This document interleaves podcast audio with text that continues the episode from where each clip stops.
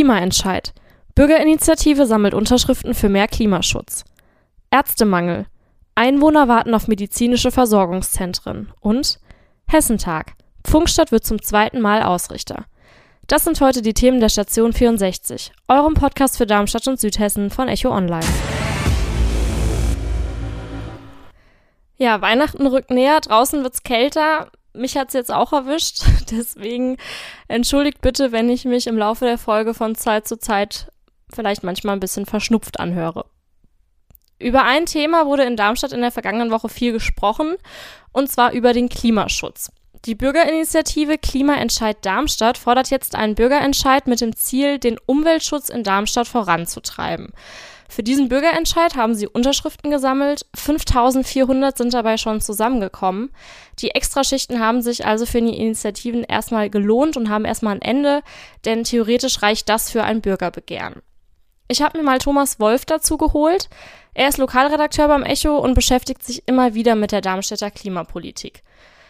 Thomas, jetzt wurde ja am Montag die Unterschriftenliste an den Oberbürgermeister Patsch übergeben. Die Macher des Klimaentscheids sind ihrem Ziel für ein Bürgerbegehren damit schon ein ganzes Stück näher gekommen.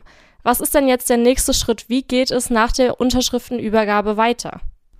Also der Ball liegt jetzt im Feld der Politiker und die müssen entscheiden, ist das Bürgerbegehren zulässig. Das heißt, es muss erst einmal geprüft werden und das macht der Magistrat beziehungsweise die Rechtsabteilung, ob das juristisch alles einwandfrei ist, ob das den äh, Formalitäten entspricht. Und dann äh, wird das Ganze, die Frage quasi äh, ans Parlament gestellt. Die Stadtverordneten werden dann in der nächsten Sitzung schon im Januar darüber beraten, ob sie das Begehren zulassen. Das müssen sie eigentlich, wenn alles mit rechten Dingen zugegangen ist. Äh, und als nächster Schritt würde dann auch schon in der ersten Jahreshälfte der Klimaentscheid von den Bürgern selbst, von allen Wahlberechtigten entschieden. Ja, du hast es gerade schon angesprochen, das war nicht der erste Versuch, ein Bürgerbegehren in Darmstadt zu starten. Und diese Bürgerbegehren, die waren in der Vergangenheit ja nicht immer so erfolgreich in Darmstadt. Also wenn ich jetzt an den Ratentscheid 2018 denke, der ist letzten Endes an Formfragen gescheitert. Wie groß ist denn jetzt die Wahrscheinlichkeit, dass das in diesem Fall auch wieder passiert? Das lässt sich jetzt mit Sicherheit nicht sagen, äh, wie groß die Chance ist, aber sie wächst mit jedem Bürgerbegehren, weil die auch voneinander lernen. Also die Initiative äh, für den Klimaentscheid, die haben sich auch bei den Leuten vom Ratentscheid erkundigt, wie habt ihr das gemacht, was können wir besser machen, äh, um eben diese juristischen Fallstricke, äh, Stricke, die den Bürgern drohen, zu überwinden. Aber was versprechen die Initiatoren sich denn überhaupt konkret davon? Also welche kurz- bzw. langfristigen Ziele haben die sich damit gesetzt? Ja, das sind ziemlich große Ziele. Also das ist echt ein äh, ganz schönes Paket, über das die Bürger da entscheiden müssen. Klimaneutralität bis 2030 ist das eine. Das heißt, dass der CO2-Ausstoß in der gesamten Stadt bis dahin entsprechend gesenkt wird. Äh, es geht aber auch richtig ans Eingemachte für viele Bürger. Zum Beispiel Parkplätze sollen weitgehend verschwinden an den Straßen und in Fahrradwege, Fußwege umgewandelt werden. Und alle anderen Parkplätze, die dann noch übrig bleiben, sollen kostenpflichtig werden. Das wird sicherlich viele Bürger nerven. Ähm, ähm, aber äh, das ist auch eine Aufgabe von einer Initiative, denke ich, dass sie halt wirklich auch äh, ja direkt an den Nerv rangehen und sehen irgendwie, was sind die Stellen, wo es weh tut, aber wo wir trotzdem was tun müssen. Stellen, an die die Politik auch oft nicht rangeht, weil sie ja ihre Wähler nicht verlieren wollen. Ja, das ist ein gutes Stichwort. Wähler verlieren. Da gibt es ja auch bestimmt einige, denen das viel zu weit geht, oder nicht? Ja, natürlich klar. Und dafür ist es ja auch eine Wahl. Es ist ja nicht entschieden, wenn das Parlament quasi diese Volksabstimmung auf lokaler Ebene zulässt, sondern dann sind ja alle Wahlberechtigten aufgerufen, ihr Kreuzchen zu machen, eine relativ einfache Wahl, ja oder nein. Oder man geht gar nicht hin, dann äh, hat man halt sowieso verloren. Aber ähm, es müssten, es liegt dann in der Hand der Bürger. Und das sind oft sehr, sehr knappe Entscheidungen. Also äh, beispielsweise gab es die Entscheidung über die Nordostumgehung. Das war so eine autobahnähnliche Umfahrung um Darmstadt, die geplant war. Ähm, auch da gab es einen Bürgerentscheid vor vielen Jahren. Und da ist es dran gescheitert, dass äh, ein paar hundert Leute zu wenig ihr Kreuzchen an der richtigen Stelle gemacht hatten. Es hat aber trotzdem was bewirkt, weil die Politiker dadurch nochmal ins Nachdenken gekommen sind und gesagt haben, wenn so viele dagegen sind und die Bürgerschaft so gespalten ist, dann überlegen wir das nochmal und beraten die Sache neu. Ja, das klingt ja jetzt erstmal ziemlich simpel, Kreuzchen setzen und dann hat sich die Sache damit sozusagen.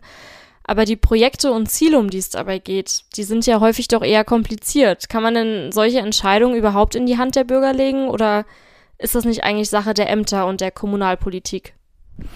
Ja, das ist die Frage. Es müssen natürlich die Fachleute hinterher das äh, Machbare überprüfen. Ähnlich ist es jetzt auch mit dem Ratentscheid gelaufen. Äh, der ist aus formalen Gründen abgelehnt worden. Die Politiker haben aber erkannt, das ist den vielen Bürgern ein Anliegen und äh, deshalb äh, ist die Fahrradpolitik oder die Mobilitätspolitik wirklich nochmal ganz neu aufgerollt worden. Und äh, die Fachleute, die in den Ämtern sitzen, es gibt jetzt auch einen neuen Radverkehrsbeauftragten in der Stadt Darmstadt zum allerersten Mal, die gucken jetzt, was ist von dem, was die Bürger wollten, tatsächlich umsetzbar, was können wir auch schnell umsetzen. Und das Besondere in dem Fall ist, dass sogar einer aus dieser Initiative Ratentscheid inzwischen mit in der Verwaltung sitzt. Das heißt, es ist ganz eng miteinander verwoben und so äh, zapfen die Experten vom Amt quasi das Fachwissen und das Engagement der Bürger ab und auf der anderen Seite können die Bürger einen aktiven Beitrag leisten. Ja, genau das wollen die Aktivisten damit ja auch erreichen, dass die Bürgerinnen und Bürger selbst mitbestimmen können. Aber mit welchen Hürden müssen die Initiatoren vielleicht jetzt noch rechnen? Was, was kann da noch auf sie zukommen?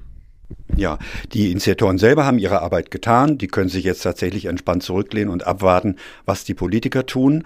Äh, es geht, wenn das Parlament entscheidet, äh, halt in verschiedenen Schritten weiter. Entweder das Parlament entscheidet, nein, wir haben Gründe dafür, diesen Bürgerentscheid abzulehnen, dann ist die Sache klar. Äh, oder die Politik sagt, wir übernehmen eure Forderung, wir brauchen gar keinen Entscheid, sondern wir finden das alles so cool, äh, halte ich aber für unwahrscheinlich, weil es einfach so, so weitgehende Forderungen sind.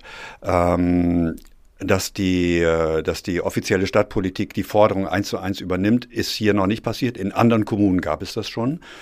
Ähm, oder drittens, der Volksentscheid, also der Klimaentscheid wird äh, zugelassen, die Leute müssen an die Wahlurne gehen und dann geht es aber nicht nur darum, wie viele sagen ja, wie viele sagen nein, sondern kommen auch genügend Stimmen insgesamt zusammen, äh, damit das Bürgerbegehren rechtens ist.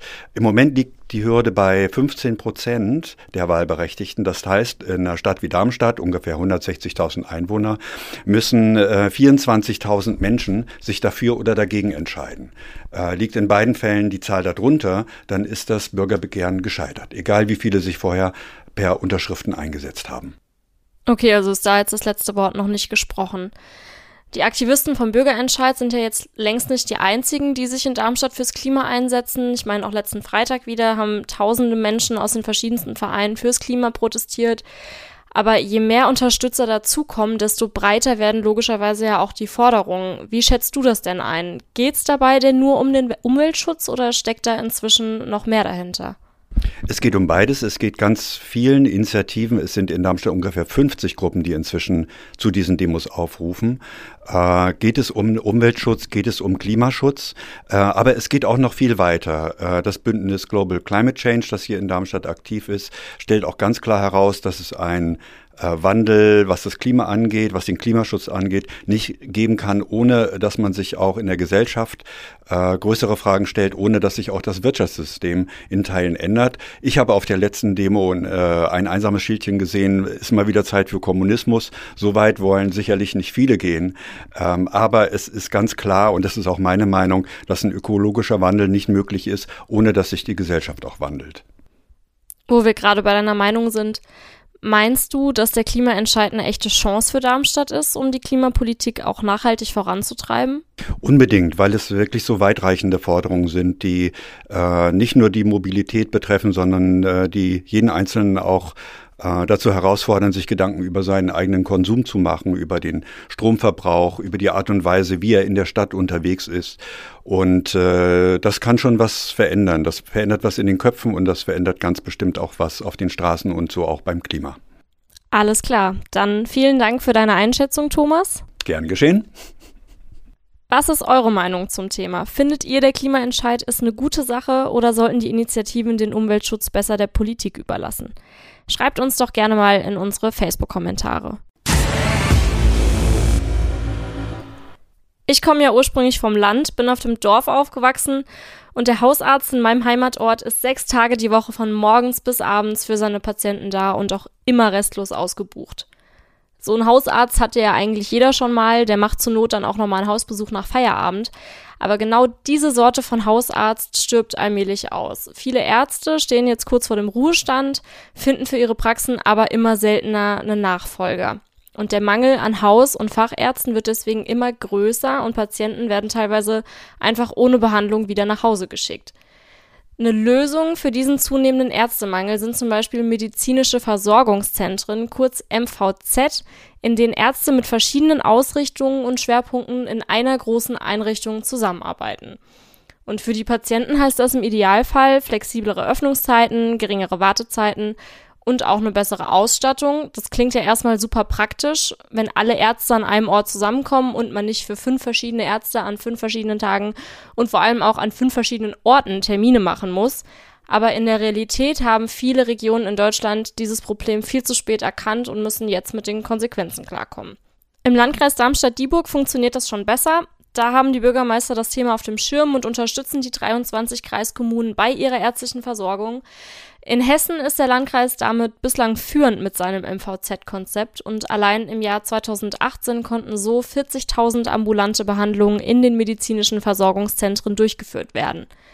Um die Gewinnzone zu erreichen, müssen in den ersten beiden Betriebsjahren jeweils 20.000 Euro aus der Stadtkasse in so ein örtliches medizinisches Versorgungszentrum fließen und außerdem muss das Kommunalparlament einen Beschluss dafür auf den Weg bringen. Die Ausgangslage ist allerdings in den verschiedenen Ortschaften sehr unterschiedlich. Wo es in Darmstadt-Dieburg bereits medizinische Versorgungszentren gibt, wo vielleicht keine gebraucht werden und wo in Zukunft welche gebaut werden müssen, das könnt ihr nachlesen auf www.echo-online.de. Und zum Schluss gibt es auch diese Woche wieder Nachrichten aus Funkstadt. Diesmal geht es aber nicht um die Brauerei, die neu gebaut werden soll, sondern um den Hessentag. 2023 soll der nämlich nach 1973 zum zweiten Mal von Funkstadt ausgerichtet werden. Am Dienstag hat unser Ministerpräsident Volker Bouffier ganz feierlich die Hessentagsurkunde samt blauem Hessenlöwen an den Funkstädter Bürgermeister Patrick Koch überreicht, sozusagen als offizielle Zusage der Landesregierung für den Hessentag in Funkstadt. In drei Jahren, Anfang Juni, soll es dann soweit sein. Ein grobes Konzept steht auch schon. Da soll es eine Landes- und Gewerbeausstellung geben, viele Buden, eine Hessentagsarena und ein Festzelt darf natürlich auch nicht fehlen. Und Klimaneutralität soll dann dabei im Mittelpunkt stehen. Dafür setzt man da auf E-Mobilität und Ressourcenschonung. Funkstadt erhofft sich davon einen Schub für die Stadtentwicklung. In Zusammenhang mit dem Fest sollen nämlich verschiedene Projekte realisiert werden, zum Beispiel eine neue Fußgängerzone, ein Radwegekonzept, aber auch mehr Barrierefreiheit zum Beispiel soll ausgebaut werden und die Aufforstung des Stadtwaldes. Und man möchte in Vorbereitung auf den Hessentag ein neues Sport- und Freizeitzentrum entwickeln. Der Bürgermeister sieht darin eine einmalige Chance, die Stadt weiterzubringen bei den Bürgerinnen und Bürgern von Funkstadt gibt es allerdings noch viele Fragezeichen. Wer soll das alles bezahlen? Werden jetzt die Steuern erhöht? Wo sollen die Besucher überhaupt essen? Es gibt ja kaum noch Gaststätten. Das sind alles Fragen, die aktuell in den Köpfen rumschwirren. Auch auf Facebook gibt es nicht nur positive Reaktionen. Manche schreiben viel Spaß mit den Schulden und üben Kritik am Bürgermeister. Andere fragen, ob dann die RB66 auch ausgebaut werden würde. In der Stadtverwaltung beginnen jetzt die konkreten Vorbereitungen und schon Anfang nächsten Jahres soll über Fördergelder verhandelt werden. So, das war's auch schon von mir von der Station 64.